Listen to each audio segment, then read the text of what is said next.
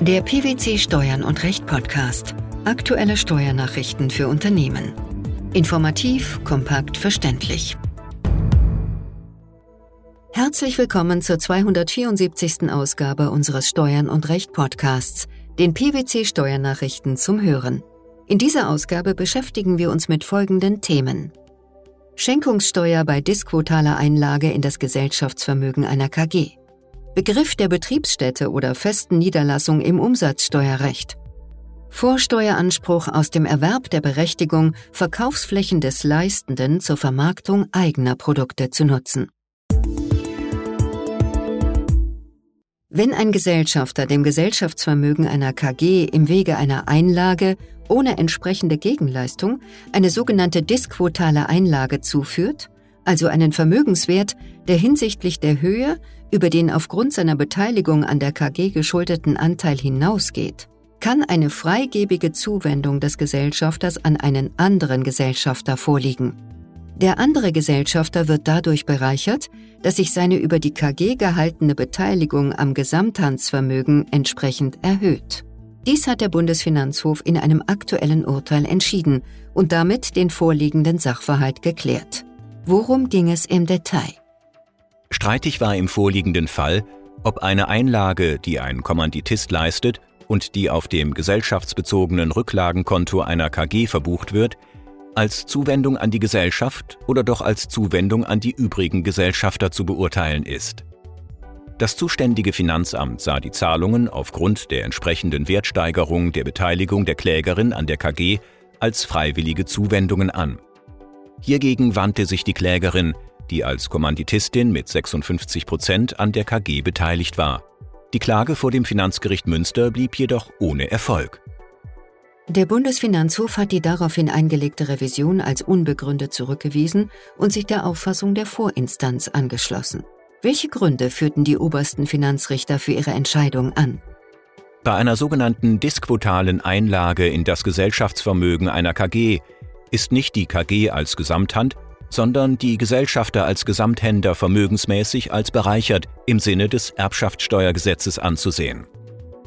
Die Bereicherung des durch die Zuwendung begünstigten Gesellschafters auf Kosten des zuwendenden Gesellschafters erfolgt freigebig, wenn der zuwendende Gesellschafter, der eine disquotale Einlage leistet, keine entsprechende Gegenleistung erhält. Wie kann eine solche Gegenleistung aussehen? Eine Gegenleistung kann direkt von dem erwerbenden Gesellschafter an den zuwendenden Gesellschafter geleistet werden. Eine Gegenleistung des erwerbenden Gesellschafters an den zuwendenden Gesellschafter kann aber auch darin gesehen werden, dass der erwerbende Gesellschafter selbst eine wertmäßig entsprechende Einlage in das Gesellschaftsvermögen der KG leistet, zu der er nicht aufgrund des Gesellschaftsvertrags verpflichtet ist. Eine solche wertmäßig entsprechende Einlage des erwerbenden Gesellschafters erhöht die Beteiligung des zuwendenden Gesellschafters in gleicher Weise. In diesem Fall erfolgt die Zuwendung nicht freigebig. Spricht noch etwas anderes gegen eine freigebige Zuwendung? Nein. Eine freigebige Zuwendung des einbringenden Gesellschafters wird nicht dadurch ausgeschlossen, dass die Einlage im Verhältnis zur KG durch das Gesellschaftsverhältnis veranlasst sein kann, weil sie den Gesellschaftszweck fördert. Denn bereichert ist durch die disquotale Einlage nicht die KG, sondern der andere Gesellschafter. Wie lässt sich diese Einschätzung einordnen? Entgegen der Auffassung der Klägerin steht die neuere Rechtsprechung des Bundesgerichtshofs zur Teilrechtsfähigkeit einer GBR nicht der schenkungssteuerrechtlichen Einordnung entgegen, bei einer Zuwendung an eine Gesamthandsgemeinschaft die Gesamthänder und nicht die Gesamthandsgemeinschaft als Bereicherte anzusehen. Auch das Grunderwerbsteuergesetz berücksichtigt diese für die Gesamthandsgemeinschaft spezifische Beteiligung des einzelnen Gesamthänders am Gesamthandsvermögen. Inwiefern? Bei einem Übergang eines Grundstücks von einzelnen Gesellschaftern auf eine Gesamthandschaft geht das Grunderwerbsteuergesetz zwar von einem steuerbaren Rechtsträgerwechsel von dem einzelnen Gesellschafter auf die Gesamthand aus, blickt jedoch für die Erhebung der Steuer auf die Beteiligung des einzelnen Gesamthänders an der nunmehr grundbesitzenden Gesamthand und sieht von der Erhebung der Steuer in der Höhe ab, in der der Gesamthänder als Veräußerer zunächst bruchteilsmäßig am Grundstück und dann anteilsmäßig am Vermögen der Gesamthand beteiligt ist. Der Bundesfinanzhof hat in einem aktuellen Urteil entschieden, dass ein Unternehmer dann eine Betriebsstätte oder feste Niederlassung unterhält, wenn er umfassenden Zugriff auf eine Einrichtung hat, die einen hinreichenden Grad an Beständigkeit hat, sowie eine Struktur aufweist, die von der personellen und technischen Ausstattung her eine autonome Erbringung der betreffenden Dienstleistung ermöglicht. Welcher Sachverhalt lag der Entscheidung zugrunde? Der Kläger war in den Besteuerungszeiträumen 2008 bis 2010 als beratender Volkswirt unternehmerisch tätig. Der Sitz seiner wirtschaftlichen Tätigkeit war S, seine Umsätze versteuerte er nach vereinnahmten Entgelten. In den Streitjahren bezog der Kläger Vergütungen aus einer Tätigkeit als sogenannter intermittierender Langzeitberater eines Projektpartners aus einem Nicht-EU-Staat.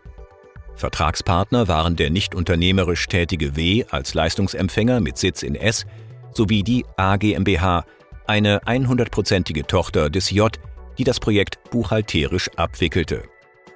Der Kläger rechnete gegenüber der A GmbH über die von ihm erbrachten Leistungen jeweils ohne Ausweis der Umsatzsteuer ab.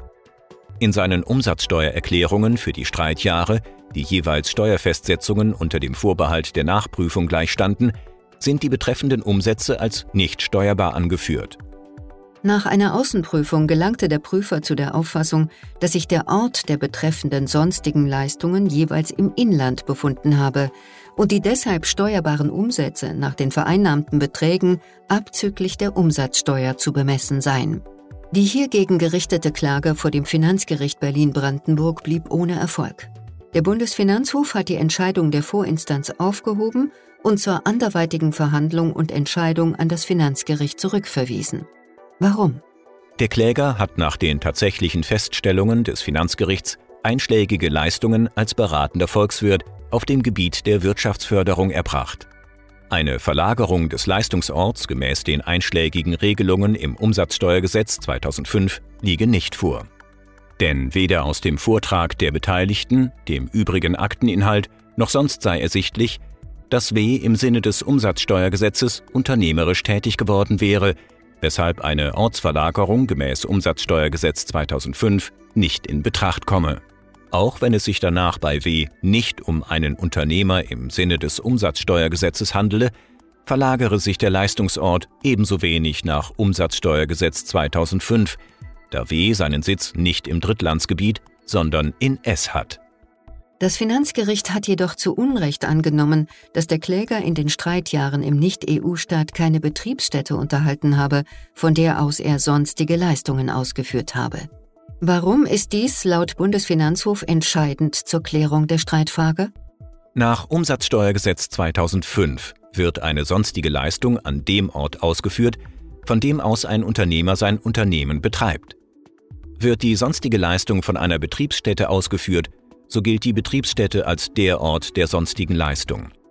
Der in dieser Vorschrift verwendete Begriff der Betriebsstätte stimmt mit dem vom 1. Januar 2007 bis 31. Dezember 2009 in Artikel 43 der Mehrwertsteuersystemrichtlinie alte Fassung verwendeten Begriff der festen Niederlassung überein. Für die Annahme einer festen Niederlassung ist es notwendig, aber auch ausreichend, dass die für die Erbringung bestimmter Dienstleistungen erforderlichen personellen Mittel und Betriebsmittel ständig vorhanden sind und diese Niederlassung damit einen gewissen Bestand hat. Wenn sich ein Einzelhändler gegenüber einem anderen Unternehmer verpflichtet, gegen Zahlung von diesem Unternehmer bezogene Produkte auf neu geschaffenen Verkaufsflächen zum Verkauf anzubieten, liegt sowohl der für die Annahme eines Entgelts als auch der für den Vorsteuerabzug erforderliche unmittelbare Zusammenhang zwischen der Leistung, im Streitfall der Bereitstellung der Verkaufsflächen, und der hierfür von dem anderen Unternehmer geleisteten Zahlung vor. Dies hat der Bundesfinanzhof entschieden. Welchen Sachverhalt galt es zu klären? Die Klägerin ist eine Einkaufsgenossenschaft, die im Rahmen eines Förderprogramms Zahlungen an ihre Mitglieder zur Schaffung neuer Verkaufsflächen fördert. Eine Förderung können nur Mitglieder auf Antrag für zusätzlich geschaffene Verkaufsflächen erhalten, die der Steigerung des Umsatzes mit von der Klägerin bezogenen Waren oder mit über die Zentralregulierung regulierten Einkäufen dienen. Während die Klägerin die Zahlungen als Entgelt für eine steuerpflichtige Leistung behandelte, sah das Finanzamt darin einen nicht steuerbaren Zuschuss und ließ die Vorsteuern nicht zum Abzug zu. Die hiergegen gerichtete Klage vor dem Finanzgericht Baden-Württemberg hatte Erfolg. Wie entschied der Bundesfinanzhof? Auch die obersten Finanzrichter entschieden zugunsten des Klägers und wiesen die Revision des Finanzamts als unbegründet zurück. Das Finanzgericht habe zu Recht entschieden, dass die Klägerin einen Anspruch auf Vorsteuerabzug aus der Rechnung ihres Mitglieds hat. Verpflichtet sich ihr Mitglied als Einzelhändler gegenüber der Klägerin, gegen Zahlung auf neu geschaffenen Verkaufsflächen von der Klägerin bezogene Produkte zum Verkauf anzubieten, liegt sowohl der für die Annahme eines Entgelts als auch der für den Vorsteuerabzug erforderliche unmittelbare Zusammenhang zwischen der Leistung, der Bereitstellung der Verkaufsflächen und der hierfür von der Klägerin geleisteten Zahlung vor. Warum stehen dem die materiellrechtlichen Einwendungen des Finanzamts nicht entgegen? Laut Bundesfinanzhof spricht nichts für die Annahme eines nicht steuerbaren Zuschusses, der bei einer allgemeinen Förderung der Tätigkeit des Zahlungsempfängers aus strukturpolitischen, volkswirtschaftlichen oder allgemeinpolitischen Gründen durch Zahlungen aus öffentlichen Kassen vorliegen kann. Im Wirtschaftsleben ist im Allgemeinen niemand bereit, eine Leistung ohne Gegenleistung zu erbringen. So ist es auch vorliegend, denn das Finanzgericht hat in seiner Würdigung nachvollziehbar ausgeführt, dass die Klägerin jedenfalls auch im eigenen wirtschaftlichen Interesse gehandelt hat. Die Schenkungssteuer bei disquotaler Einlage in das Gesellschaftsvermögen einer KG, der Begriff der Betriebsstätte oder festen Niederlassung im Umsatzsteuerrecht sowie der Vorsteueranspruch aus dem Erwerb der Berechtigung, Verkaufsflächen des Leistenden zur Vermarktung eigener Produkte zu nutzen. Das waren die Themen der 274. Ausgabe unseres Steuern und Recht Podcasts, den PwC Steuernachrichten zum Hören. Wir freuen uns, dass Sie dabei waren und hoffen, dass Sie auch das nächste Mal wieder in die PwC Steuernachrichten reinhören. Steuerliche Beiträge zum Nachlesen finden Sie in der Zwischenzeit unter blogs.pwc.de slash steuern und recht.